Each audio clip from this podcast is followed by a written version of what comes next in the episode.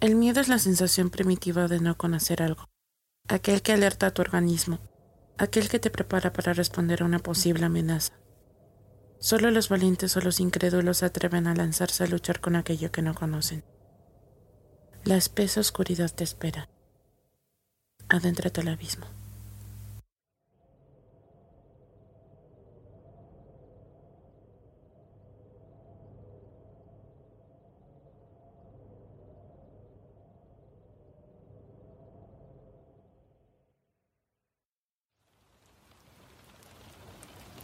La lluvia caía con delicadeza contra el piso. El silencio de un hogar totalmente quieto era lo único que podía escuchar.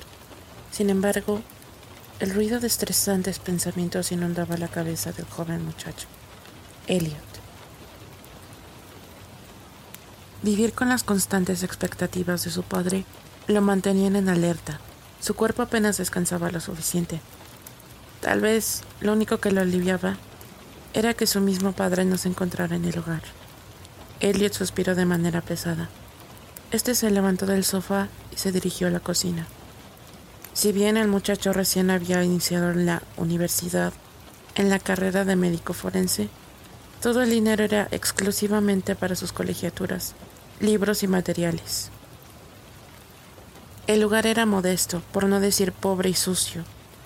La cocina solía tener ratas y alimañas, era el único sitio que tanto su padre como él podían permitirse.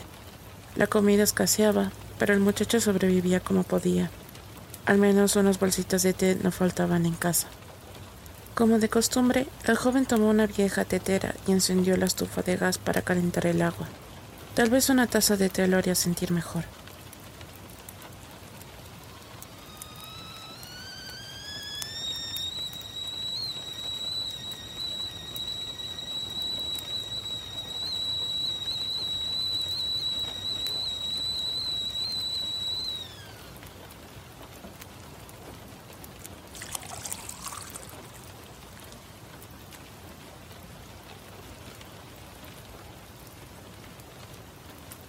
Con ligeros pasos, Elliot volvió al viejo sofá en el que estaba sentado.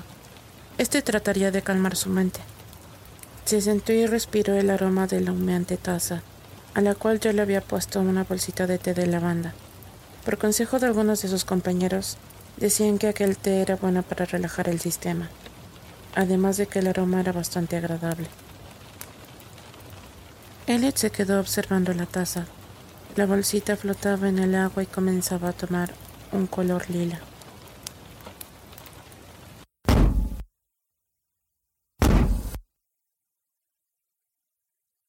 Las luces se apagaron por completo. No. Hay una espesa y absoluta oscuridad. Elliot está paralizado. No sabe qué hacer. Es como si alguien o algo estuviera encima de él. Se escuchan más golpes, fuertes, pero más lentos, como si se aproximaran a él. ¿Qué está pasando? se pregunta con total extrañeza. El miedo comienza como pequeñas hormigas subiendo desde sus pies hasta su rostro. Su vista está nublada. No puede ver nada. Su respiración se vuelve agitada y no puede creer lo irreal de la situación. Elliot. Un murmullo se escuchó cerca del oído derecho de Elliot. Sentía sudor frío. Trataba de gritar, pero su cuerpo no respondía. Internamente escuchaba su voz, su gran desesperación. Pero en el exterior, lo único que se alcanzaba a percibir era su corazón palpitando con fuerza y su dificultad para respirar.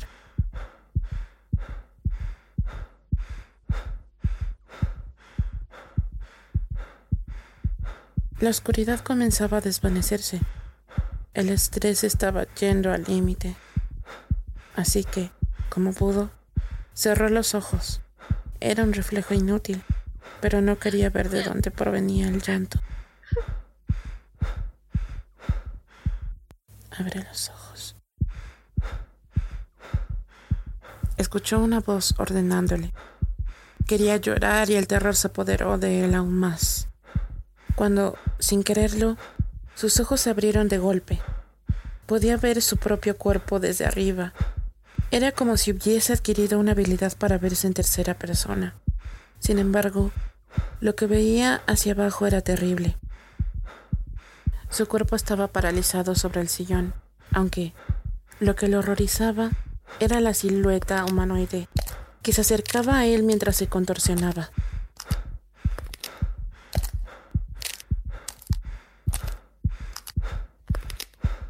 Intimidado, gritaba a sus adentros. Aunque no utilizaba su garganta, parecía tener la sensación de que ésta se desgarraba con fuerza. Por más que pidiera ayuda, nadie lo escuchaba. La silueta emitía movimientos violentos. Se acercaban con rapidez, y cuando menos se lo esperó, llegó a él.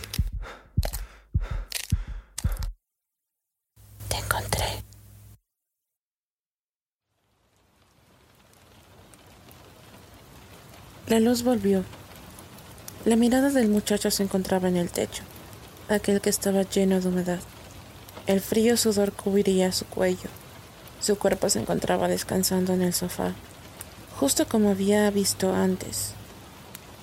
Observó la mesa y el té seguía humeante. Aquella inexplicable situación parecía haber durado una eternidad. Tocó la taza esperando que estuviese tibia. Al primer contacto, sus dedos se quemaron. Eso significaba que su cuerpo se había desconectado menos de dos minutos. Elliot se reincorporó. Pensó que debía mojarse la cara para entrar en contacto con la realidad. Se dirigió al baño, abrió las llaves del lavabo y mojó su rostro. Luego se miró hacia el espejo. Sus ojos azules claros brillaban gracias a la pálida luz del foco. Gotas caían desde sus pestañas. Estaba bien. Ahora todo estaba bien. Parálisis del sueño.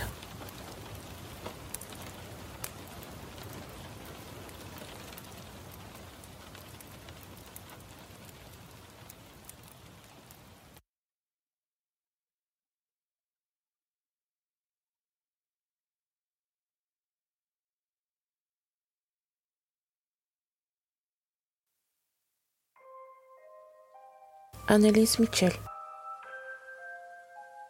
Alemania, 21 de septiembre de 1952. El nacimiento de Annelies Michel se celebraba. Hija de un matrimonio extremadamente católico, algo que sería una maldición para la pobre niña. Antes de que la joven naciera, su madre, ya había tenido un bebé antes del matrimonio, algo que en la familia fue una grave falta. Por eso, cuando se casó fue obligada a vestir un velo negro, humillándola, haciéndola ver impura, a pesar del fallecimiento de su bebé. Este suceso traumático afectó en la educación de Annelies. La niña era obligada a dormir desnuda en el frío piso. Según esto, era para redimir los pecados de los drogadictos que vivían en su localidad. La pequeña no se quejaba mucho, pues era muy complaciente con su madre. Por mucho que los maltratos de la mujer hacia su hija fueran extremos, esta era sumamente dulce, obediente y educada. La joven creció apegada a la religión, rezaba todos los días para salvar al prójimo. Era un alma bondadosa. No obstante, todo cambiaría cuando el adolescente, a sus 16 años, tuvo su primera crisis epiléptica. Ese sería el inicio del declive de su vida.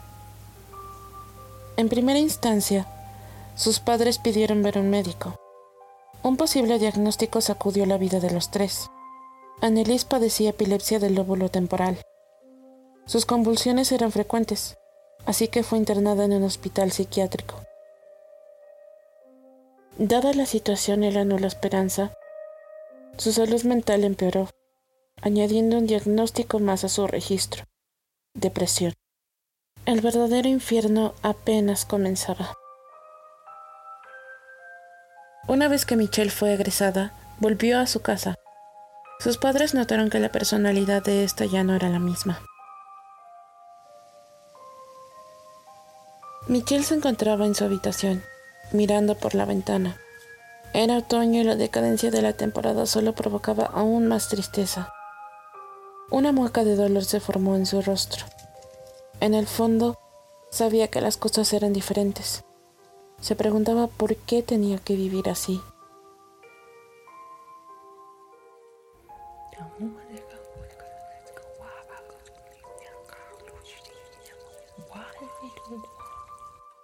Esta cerró los ojos.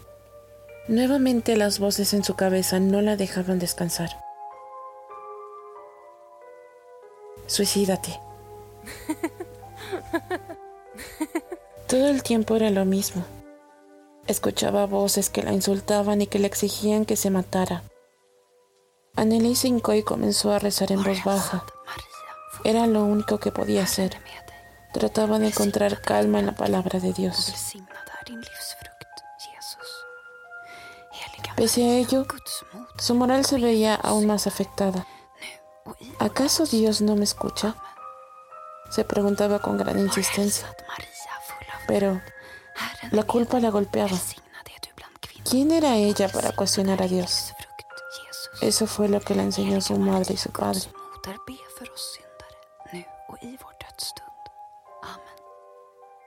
Annelies comenzó a llorar. A su vista podía ver rostros malignos como los demonios. Eran deformes. Alrededor de ella también se vislumbraban sombras, siluetas oscuras que bailaban. ¿Cuánto más duraría esto? Los días pasaban. Annelies no salía de la cama. Su mirada parecía mirar un punto no fijo. Su madre había entrado a su habitación y ésta ni siquiera la notaba. Su madre le había llevado el desayuno. Esta le sonreía a su hija con cierta pena. Esperaba que le dirigiera la palabra y probase algún bocado. La mujer se acercó, preparándose para darle de comer, cuando, de repente, la adolescente aventó la bandeja de comida y le dijo que se largara. Su madre salió llorando de la habitación. Estos comportamientos se habían estado prolongando. Su padre, al ver esto y harto, volvió a la habitación y se dispuso a rezar a los pies de la joven. Annelies gritaba con fuerza, como si tuviera una aversión por el rosario que su padre tenía en las manos. Se tapaba la cara, se rasguñaba y se movía de un lado para otro. Entonces, Annelies sintió una extraña aura, un enorme temor que la paralizó por un momento. Un horrible sabor en su boca se presentó repentinamente. Una euforia que nacía desde su vientre ascendía hasta su garganta. Su cuerpo comenzó a temblar descontroladamente. Era otra de sus convulsiones. Aquella situación se convirtió en rutina. Algo que mantenía a sus padres atemorizados. Sin saber qué más hacer, pensaron que su hija podría estar siendo poseída por un demonio. Iniciaron una solicitud a la jerarquía eclesiástica fueron rechazados dos veces, hasta que un padre se interesó por el caso y determinó que Annelies cumplía con los requisitos de una posesión demoníaca. Las autoridades eclesiásticas nombraron a dos exorcistas, el padre Arnold Renst y el pastor Ernst Old, para que llevaran a cabo el ritual. Todo el calvario de un sinfín de sesiones de exorcismo inició en el año de 1975. Se decía que Annelies albergaba seis demonios en su interior. Los padres aseguraban que en el cuerpo de la joven se habían presentado los demonios llamados Lucifer, Judas Iscariote, Nero, Caín y Adolf Hitler. A continuación se presentarán audios legítimos de varias de las sesiones practicadas en Anneli.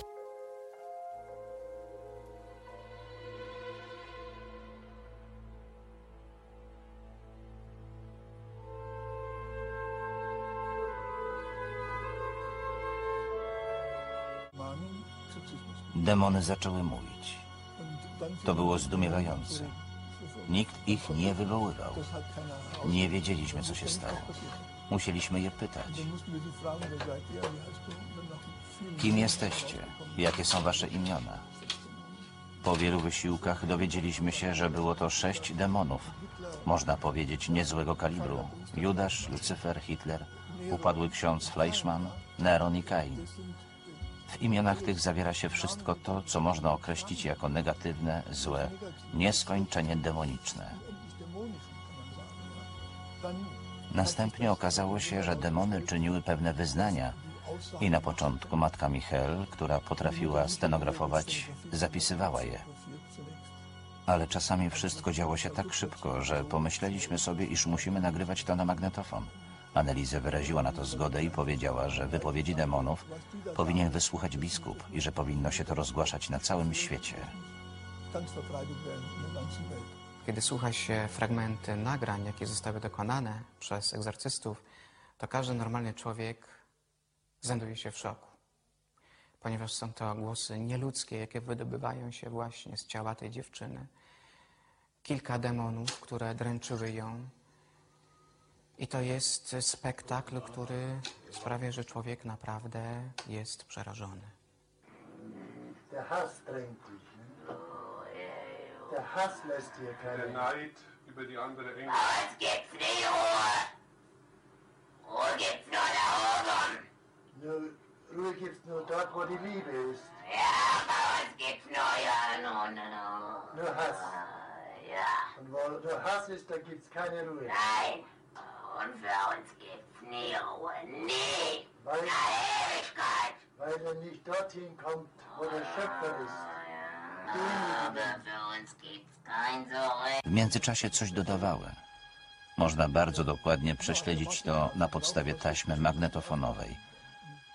Czekaliśmy na to, co się będzie działo, kiedy demony zostaną wypędzone.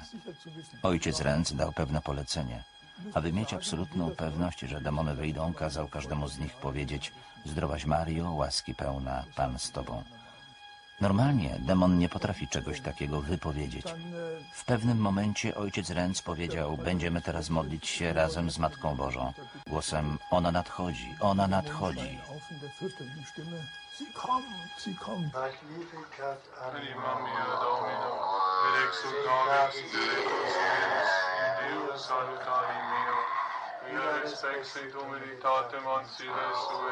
Seelwechsel damit Vincent Omnis Generationes. Wir festet mit dem Mann, wie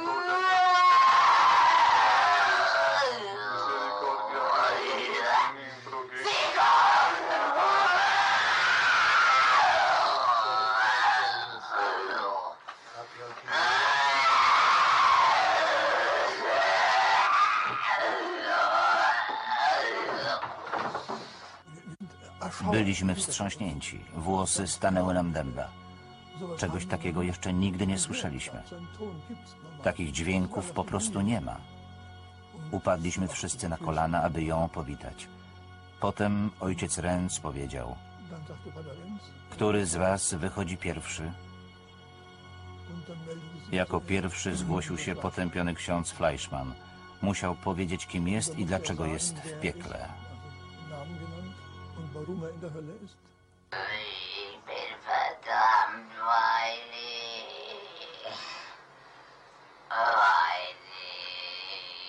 so schlecht mein Amt verwaltet habe.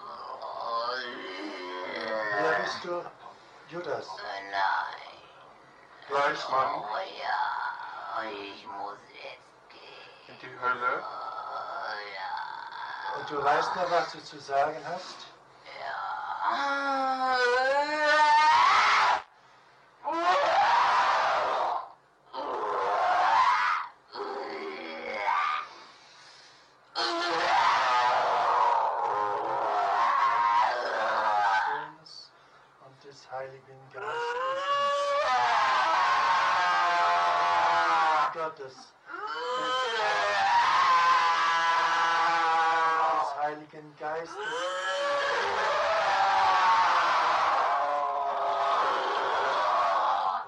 das zeige bitte.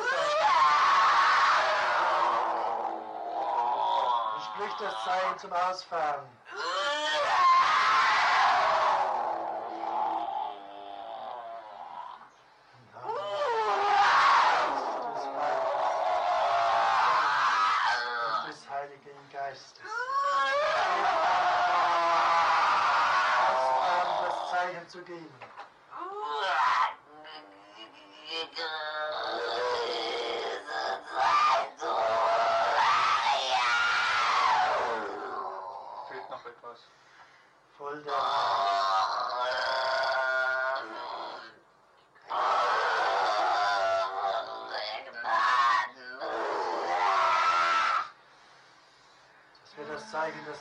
Ist.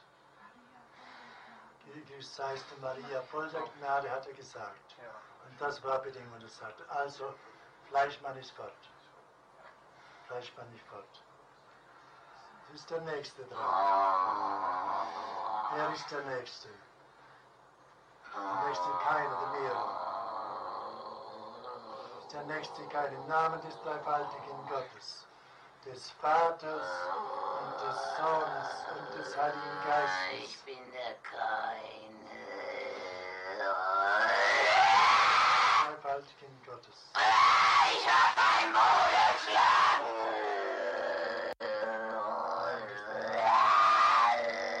Befehle ich dir auszufahren.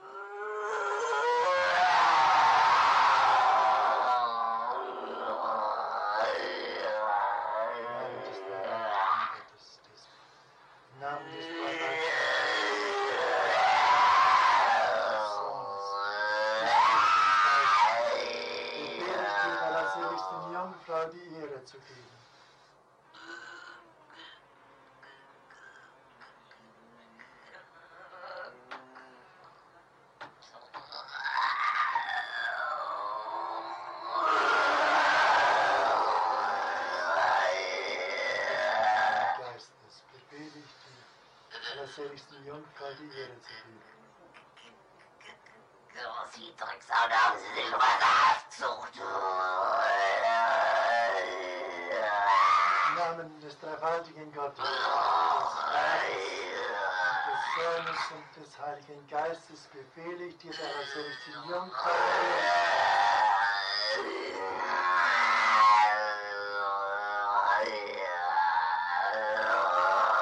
Im Namen des dreifaltigen Gottes, des Vaters,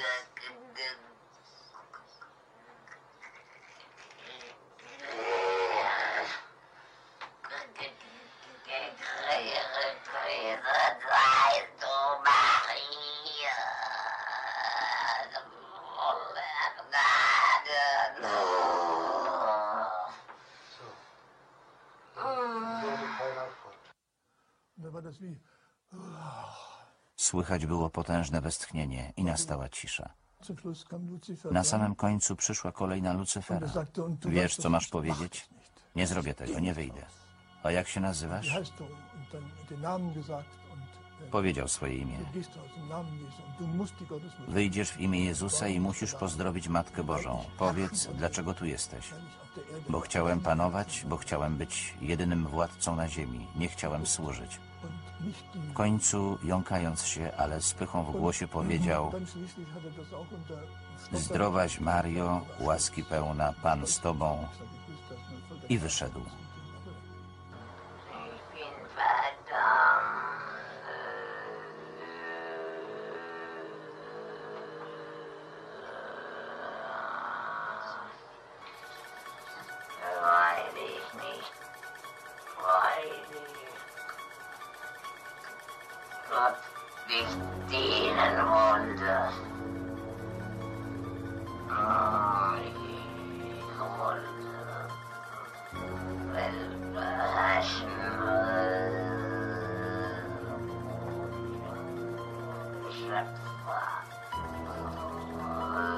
Ich wollte selber herrschen, obwohl ich nur Geschöpf war. Aber gehe ich nicht. Im Namen des dreifaltigen Gottes, des Vaters, des Sohnes und des Heiligen Geistes befehle ich dir auszufahren und der selbsten Jungfrau die Ehre zu geben. Im Namen deines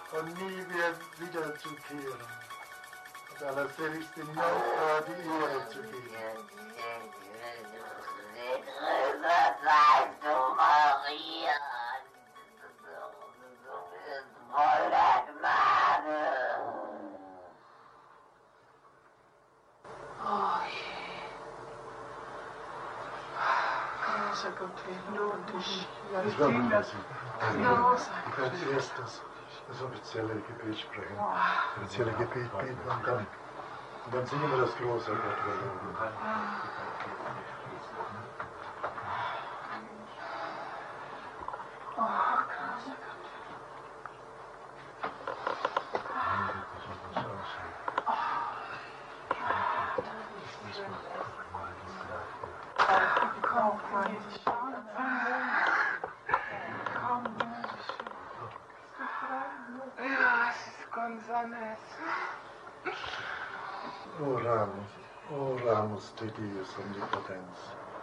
Spiritus iniquitatis amplius non habia potestatem in hac camula tua annelise. Unglaubliches Auf. Poczuliśmy niewymowną ulgę, niesamowitą. Annelize powiedziała, jestem teraz całkowicie wolna. Całkowicie wolna, całkowicie wolna. Ach, jakie to wspaniałe. Całkowicie wolna. Ojciec Renz szukał w rytuale modlitwy końcowej, aby zapieczętować uwolnienie Annelize i podziękować Bogu. Dieses Menschen befreit. Ah, Vater, ich hätte mir nie gedacht, dass das so grausam ist. Ich habe mir immer gedacht, ja, also, ja, ich, ich will auch für die anderen leiden, damit die nicht in die Hölle kommen und so. Aber dass das dann so schlimm ist und so grausam und so furchtbar, nee. Das, das tut mir leid und das ist so, so eine leichte Sache, aber wenn es dann wirklich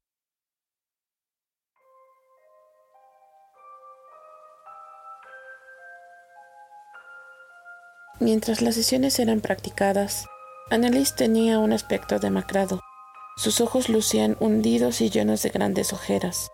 Se pronunciaban los pómulos en su rostro, culpa de su bajo peso y desnutrición. Lo único que comía eran cucarachas y bebía su propia orina.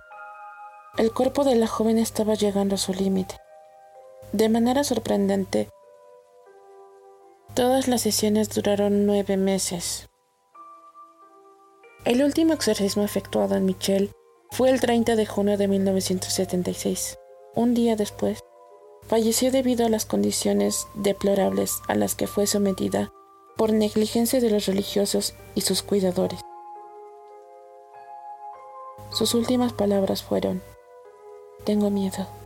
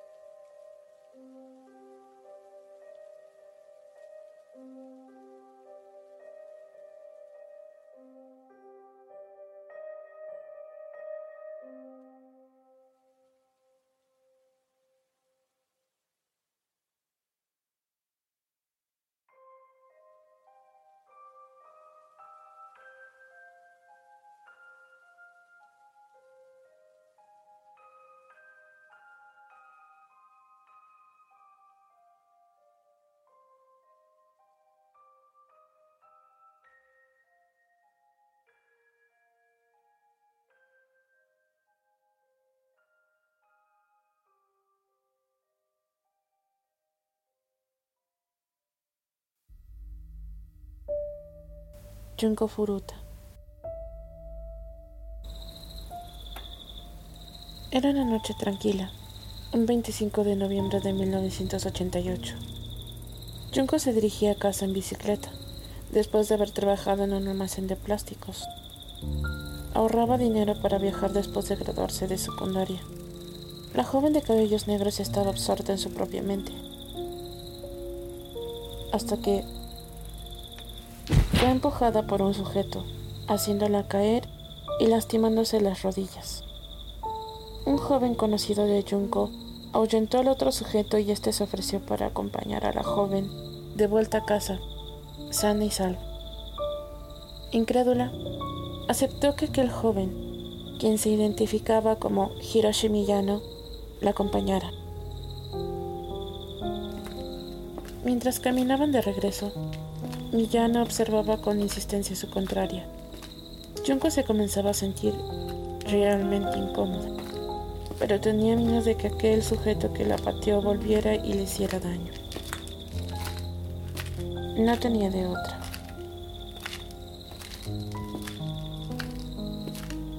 Continuó caminando hasta que observó un almacén. Ellos no estaban caminando hacia su casa.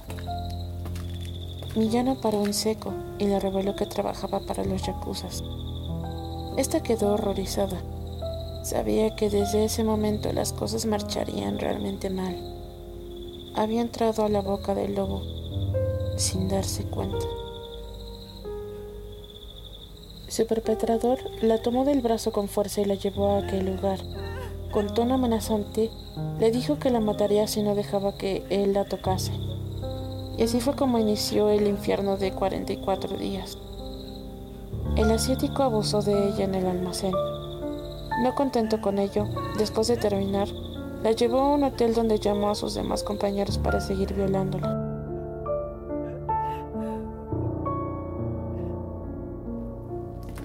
Sabían que no podrían cumplir su cautiverio en un hotel, así que, cerca de la madrugada, la llevaron a un parque, donde aprovecharon para decirle que sabían su dirección y que, si intentaba escapar, varios miembros yacuzas matarían a su familia. Junko no tenía de otra, así que obedeció. Estos la trasladaron al distrito de Ayase, en Adachi, donde nuevamente fue violentada por más hombres. La joven asiática era como una atracción de circo.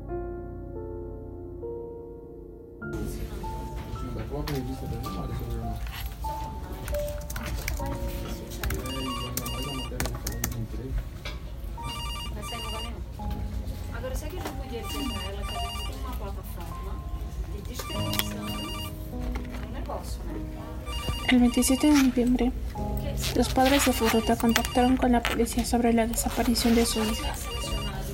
Para desalentar la investigación, los secuestradores la obligaron a llamar a su madre. Se vio obligada a decir que se había escapado, pero estaba a salvo y se quedaba con un amigo. Furuta también se vio obligada a pedirle a su madre que detuviera la investigación policial sobre su desaparición.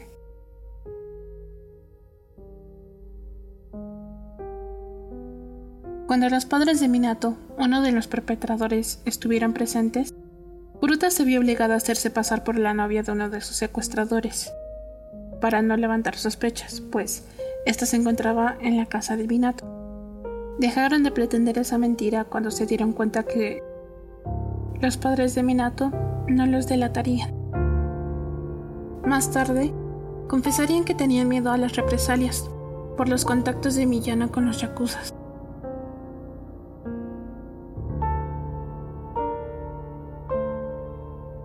Furuta permaneció cautiva en la residencia de Minato. Fue ultrajada y torturada diariamente.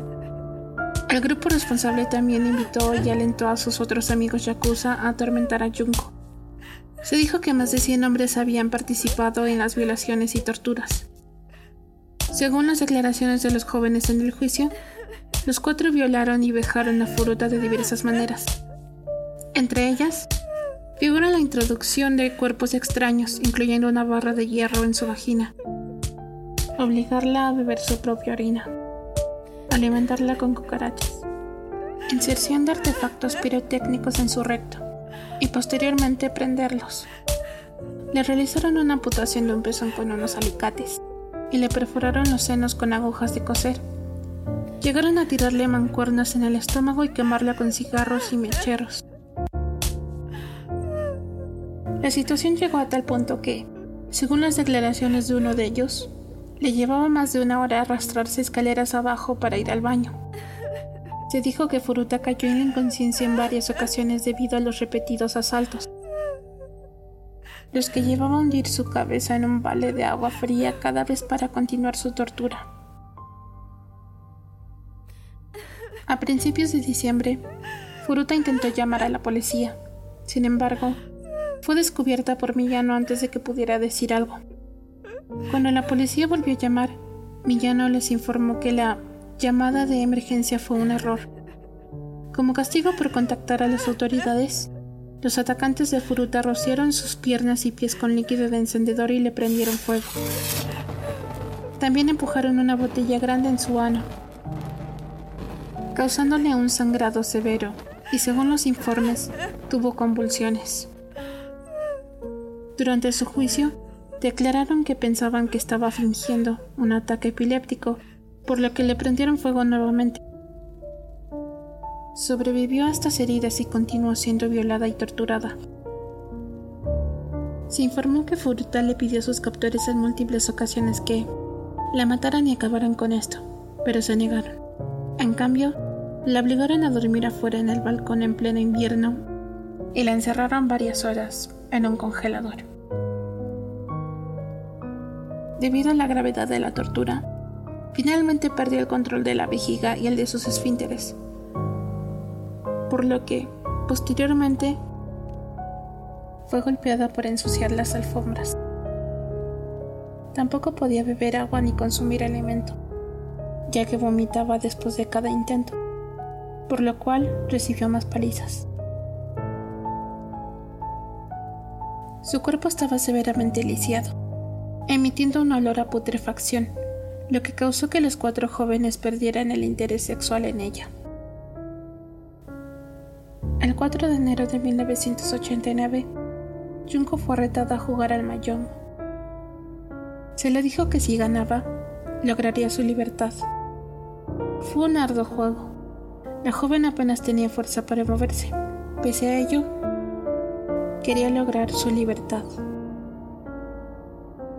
Sin embargo, seguía siendo incrédula. Una vez que ganó el juego, Hiroshi Miyano decidió desahogar su ira contra Furuta. Se sentía humillado, pues, ¿cómo era posible que una lisiada le pudiese ganar en el Mayongo?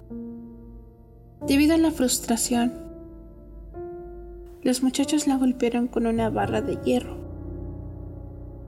y colocaron dos velas cortas sobre sus párpados, quemándolos con la cera caliente. La pusieron de pie y la golpearon los pies con un palo.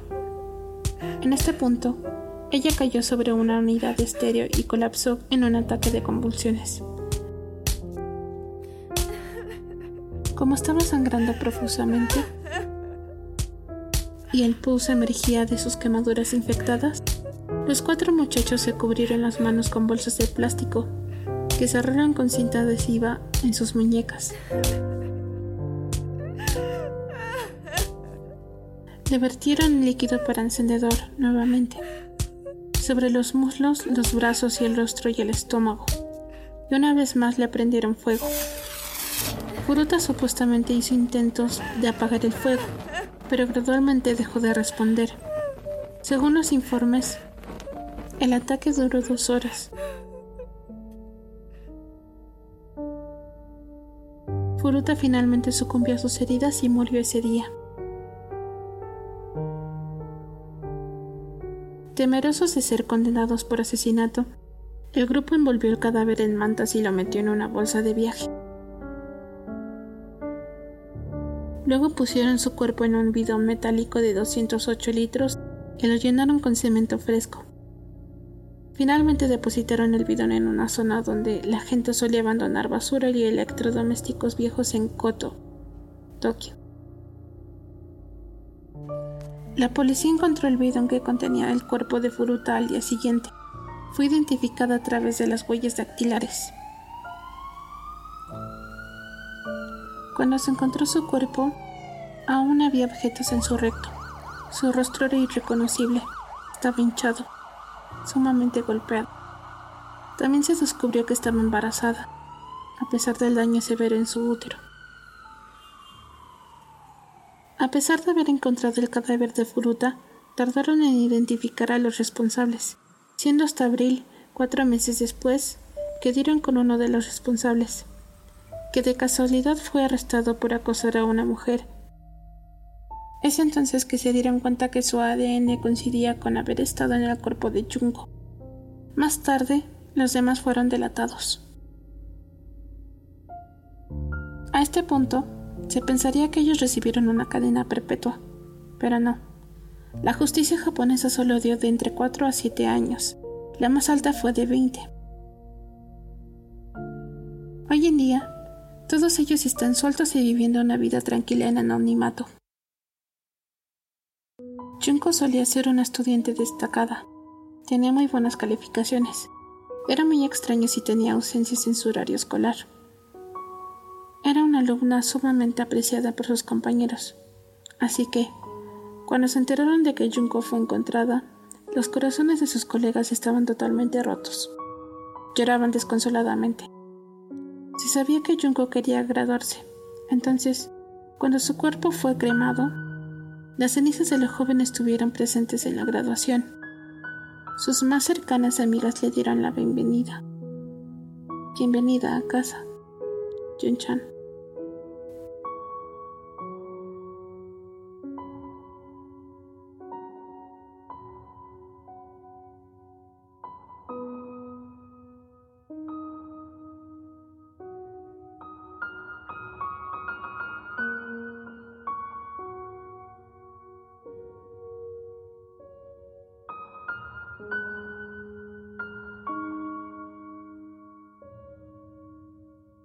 Lo que acaba de ser relatado es una historia real. No hay mayor terror que el de la atrocidad humana, lo que el hombre es capaz de ser.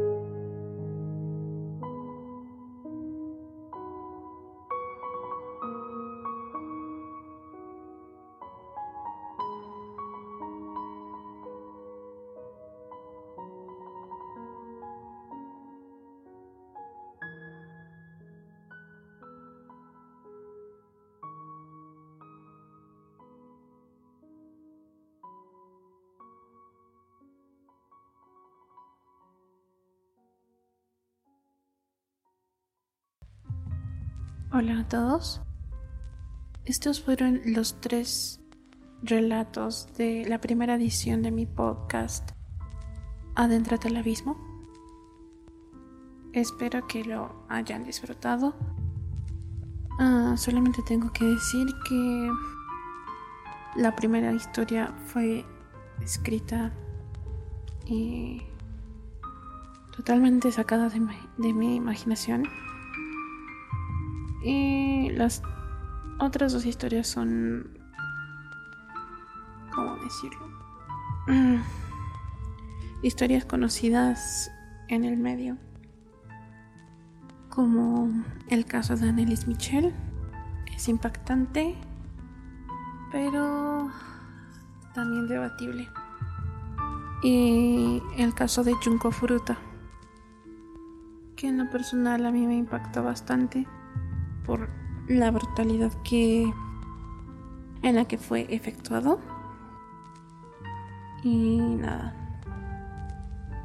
Ahora mismo solamente queda unos pocos minutos y daré paso a la última historia que esta está escrita por mi madre y relatada por ella misma.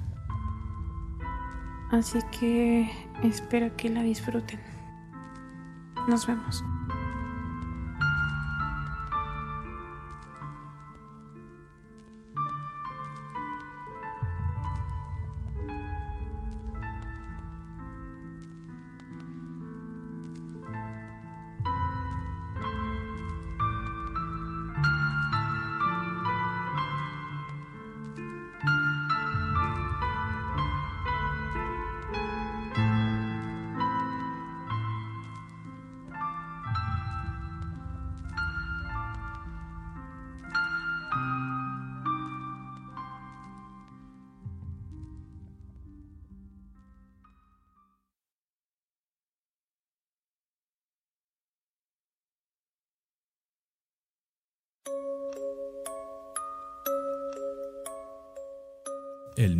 Del difunto. Allá por los años de 1700, cuando Toluca aún no era ciudad, solía verse por las calles esas casas antiguas, majestuosas y elegantes, que a la par también se veían las diligencias andar por esos callejones estrechos y solitarios. Eso nos narraban los abuelos en esas horas donde se antojaban contar historias de brujas, aparecidos, almas atormentadas por sus pecaminosos vicios, soberbia, ira, lujuria, gula, avaricia, y de su eterno sufrimiento, para ver el temor a lo desconocido, nos enderezaba y nos hacía entrar al redil. Era tal su despliegue histriónico durante su relato que temblábamos ante un miedo irracional y éramos presa del insomnio. Nos espantaba el sueño y despertaban el lado oscuro de nuestra imaginación nos hacían sufrir entre las mismísimas tinieblas de la noche. En cada rincón se levantaba un alma en pena. En cada sombra saltaba un sonriente y maléfico chamuco y los ojos de un animal enojado asomaban por la ventana de nuestra habitación. La última noche del año de 1870, a Silvestre le pareció la última de su vida. Después de una vida tan borrascosa, entre placeres mundanos y el juego, sostenida con el despilfarro de la fortuna legada por sus padres, sin que nadie le tendiera la mano, amiga, apenas podía aguantar los gritos del hambre que lo carcomía. En el interior de su maloliente y pobre covacha, que la caridad de la suerte le diera el día anterior de su salida al hospital, se encontraba tendido, aún calenturiento por los estragos de la enfermedad y el hambre cerró los ojos esperando, así, la muerte. Muchas horas pasaron, pero mientras dormitaba, oyó un ruido que si bien ignoró, pensando que eran ratas que le hacían compañía en su soledad. Pero ante la insistencia de los ruidos, se incorporó lentamente. Su pasmo no tuvo límites, pues vio que la pared se abría y dejaba penetrar una luz cada vez más intensa. Frente a él, un grueso muro, una masa oscura iba adquiriendo forma humana, tendida en un ataúd y envuelta en un blanco sudario. Aquella presencia se incorporó pausadamente, mostrando lo que sería su rostro al temeroso silvestre. No era una calavera propiamente, porque un pellejo seco y amarillento cubría sus huesos. Flotando sobre el suelo, se acercó a Silvestre y tocó su frente. Su miedo se volvió pánico y sin embargo, sobreponiéndose a tanto susto, preguntó, ¿Quién eres? ¿Eres un fantasma? Soy un alma en pena, quien, después de infinitos sufrimientos en el purgatorio, encuentra al mortal que lo hará terminar en paz. ¿Qué quieres? preguntó Silvestre. Quiero oraciones. En este lugar hay una fortuna. Ahí encontrarás una moneda de medio real. Después habrás de buscar siete reales y medio más. Y con descarnada mano, el fantasma señaló en dirección a una pared manchada por la humedad. Júntalos. Una vez reunido el peso, deberás, por la intención de mi alma, mandar a decir una misa. A lo que preguntó el temeroso y hambriento hombre. ¿Y la fortuna? ¿Dónde está? Búscala. En ese medio la encontrarás todas las noches. Hasta que no la encuentres, te visitaré. Súbitamente, la pieza quedó a oscuras y Silvestre se desmayó. Al día siguiente, Silvestre pensó que todo había sido una pesadilla causada por su fiebre. Mortificado por el hambre que lo atormentaba, sin rumbo alguno, pasó el día deambulando por las calles de Toluca. Ya por la noche regresó a la posilga. Mientras intentaba dormir, como en la noche anterior, la pared se abrió de nuevo y de sus entrañas brotó la misma aparición, quien con voz imperativa y acento cavernoso repitió: Busca. Y se esfumó sin más. Temblando el aterrado silvestre, buscó el medio real prometido entre la basura de la covacha. Encontró un fierro con el que picó la pared donde el fantasma le enseñó después de la media hora encontró un pequeño hueco en el que había una moneda pequeña, el medio real. Sudoroso por el esfuerzo y estremecido de hambre y miedo, salió a la calle a la luz de un farol, vio que el medio real, pese a ser del tiempo de Felipe V, parecía nuevecito.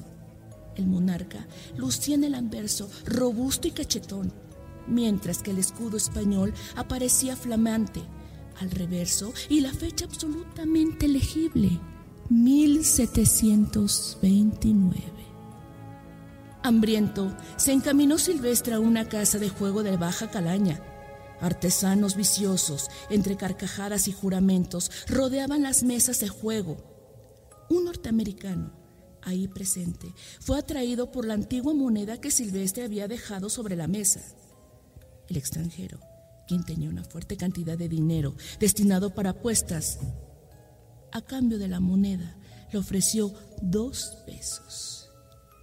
Silvestre aceptó gustoso se guardó un peso en el zapato y el otro lo gastó entre bebida y juego. A la mañana siguiente, despertó sintiendo algo duro en el zapato. Era el peso que había guardado. Por unos momentos lo contempló.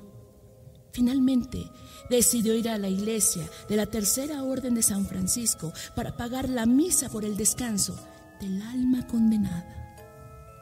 Un anciano caballero, decentemente vestido, observó cómo aquel andrajoso hombre se desprendía de un peso para mandar decir misa a un difunto en pena.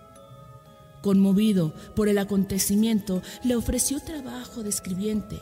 Desde ese momento cambió la vida de Silvestre, se volvió un hombre de bien y se ganó la confianza de su patrón. A tres años de aquel inusitado acontecimiento, el anciano falleció y como no tenía familia, dejó a Silvestre su capital, consistente en varios miles de pesos. Con el tesoro, Silvestre se dedicó a trabajar y amasar su fortuna y tuvo la humorada de comprar la antigua casa donde se le apareciera el fantasma de tanta influencia en su vida. La casa estaba en tan mal estado que fue necesario demolerla. Al derribar la pared del famoso medio real, encontró un antiguo esqueleto que, por efecto del aire y el tiempo, del encierro parte se hizo polvo. A pocos centímetros bajó la osamenta, chocó la barreta, en una caja asomó su lomo, con la madera ya carcomida y en su interior algunos miles de pesos de la misma época del medio real, 1729. Esta es la fortuna que me prometió el difunto, dijo Silvestre para sí con aquel nuevo hallazgo. Aquellos restos humanos tuvieron una cristiana sepultura tan necesaria para su reposo eterno. Mientras Silvestre vivió, nunca se olvidó del alma que le ayudó a rehacer su vida. Este relato me lo hizo doña Catalina, la vieja cocinera de mi abuela materna, que, si viviera, tendría más de 100 años.